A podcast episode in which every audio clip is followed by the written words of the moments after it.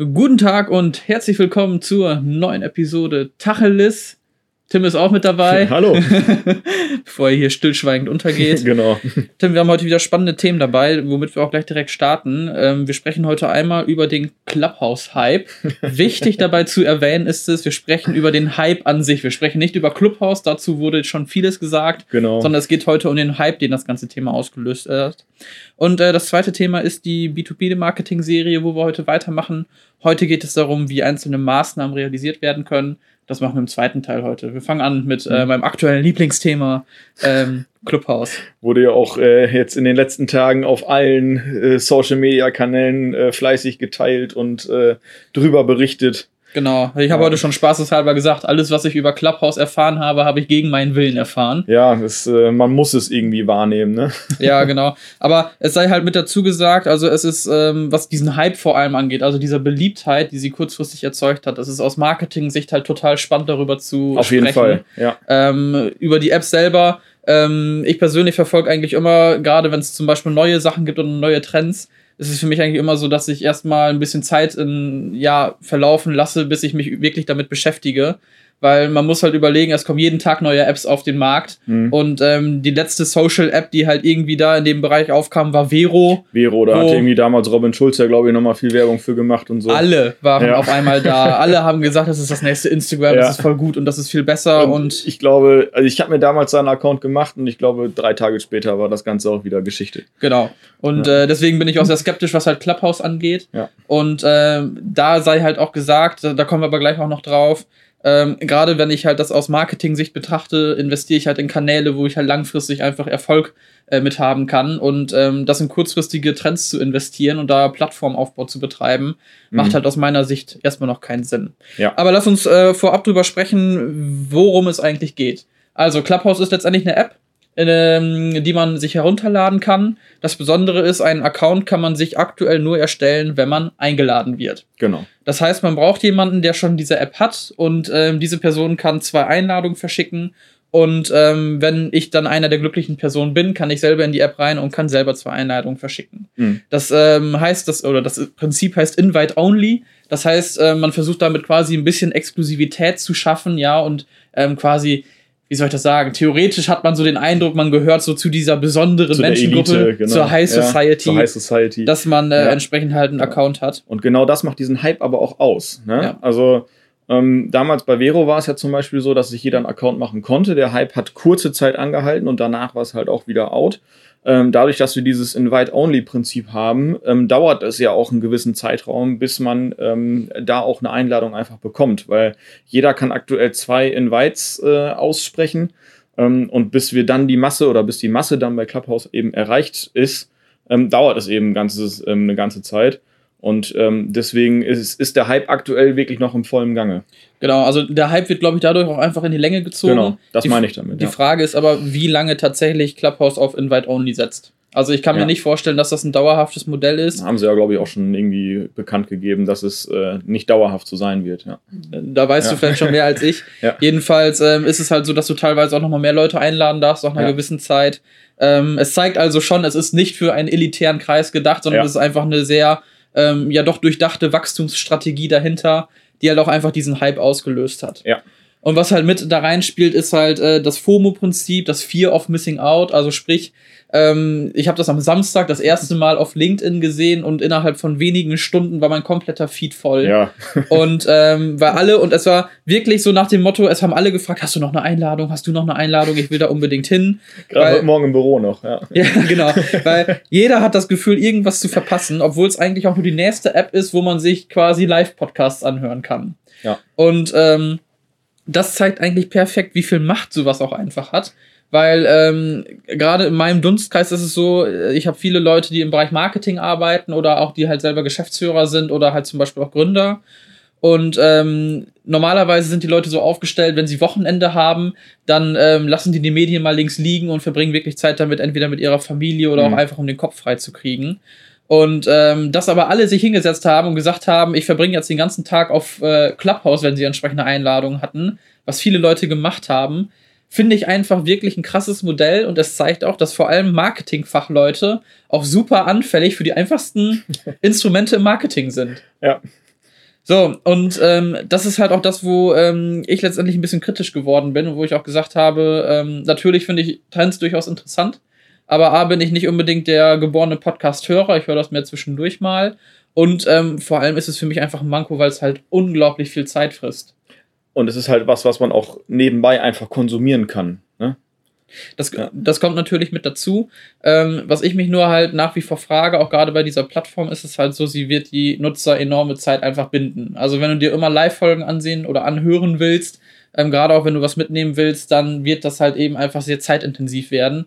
Und ähm, da bin ich zum Beispiel momentan noch skeptisch, ob sich das halt wirklich so durchsetzen wird.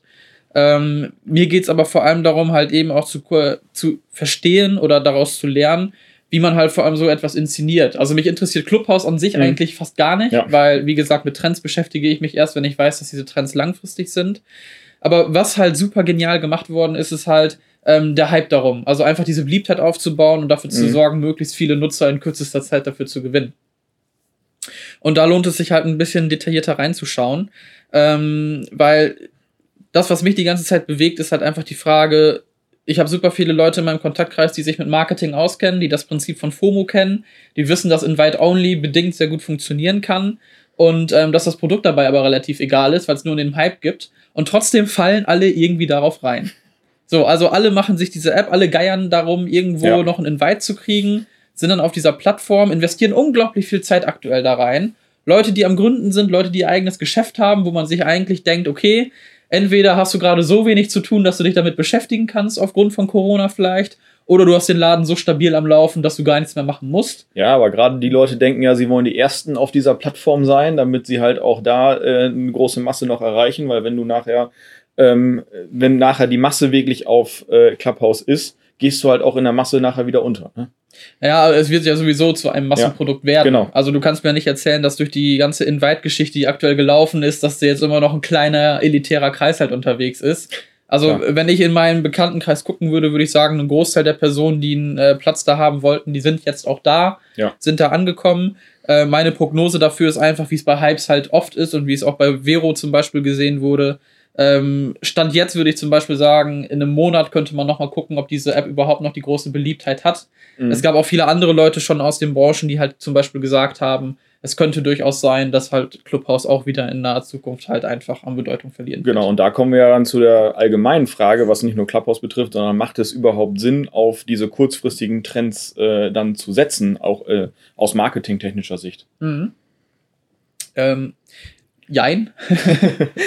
Also letztendlich ist ja immer die Frage, wie viel muss ich in so einen Trend investieren, damit die ganze Show so rund läuft. Ja. So, und ähm, mein Problem dabei ist halt immer, wenn ich ordentliches Marketing machen will, muss ich eigentlich eine Strategie verfolgen. Also natürlich könnte ich sagen, ich gehe jetzt auf äh, Clubhouse nach meinem Account und erzähle mal ein bisschen was über digitales Marketing oder über Gründung oder über B2B-Marketing. So, aber das Problem ist, ich investiere dann aktuell sehr viel Zeit und auch sehr viel Kapital in eine Plattform, von der ich einfach noch nicht weiß, ob sie einfach einen langfristigen Bestand hat. Weil auch das, was du da erzählst, du kannst es Stand jetzt nicht runterladen, du kannst damit nicht arbeiten, du kannst es nicht wiederverwenden. Das heißt, nachdem dein Live-Talk quasi gemacht worden ist, ist es halt weg. Hm. Und ähm, deswegen habe ich immer ein allgemeines Problem damit, wenn ähm, auf Trends gesetzt wird. Das ist äh, ja wie ein Sechser im Lotto, wenn du letztendlich willst. Du musst sehr viel in die Hand nehmen, um an irgendetwas teilzunehmen. Der wirtschaftliche Erfolg aber für dein Unternehmen ähm, ist, steht in den Sternen, kann hm. man so sagen. Also es ist schwer abzuschätzen, wie erfolgreich die ganze Geschichte halt wirklich werden kann.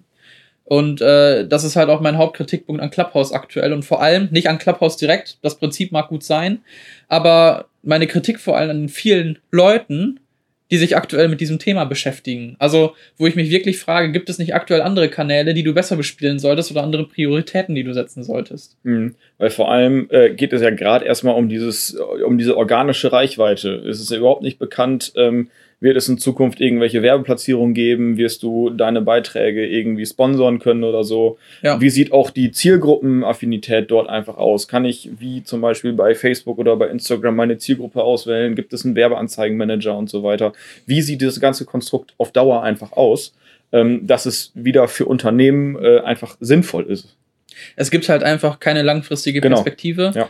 Ähm, die muss es auch noch nicht geben, das sei halt auch dazu gesagt. Also auch Pinterest zum Beispiel oder auch TikTok stehen halt erst noch am Anfang ihrer Monetarisierung. Ja, wie es halt damals bei Snapchat zum Beispiel auch war. Genau. Ja. Nur da siehst du halt zum Beispiel an den Nutzerzahlen und auch an den wiederkehrenden Nutzerzahlen nach einer gewissen Zeit einfach, dass diese Apps halt Bestand haben. Ja. Also auch bei TikTok ist es halt so, ähm, die Nutzerzahlen sind mittlerweile so stabil, dass man einfach nicht mehr drum herum kommt, das auf jeden Fall mal zumindest anzusprechen und das in den Marketingmix mit reinzunehmen.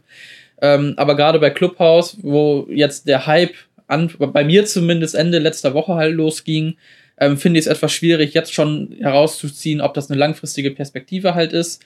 Es macht sicherlich Sinn, da einmal sich kurzfristig mit zu beschäftigen. Aber meiner Meinung nach und ähm, mein Job als Marketingberater ist es ja einfach auch zu schauen, ob so etwas für Unternehmen interessant ist. Mhm.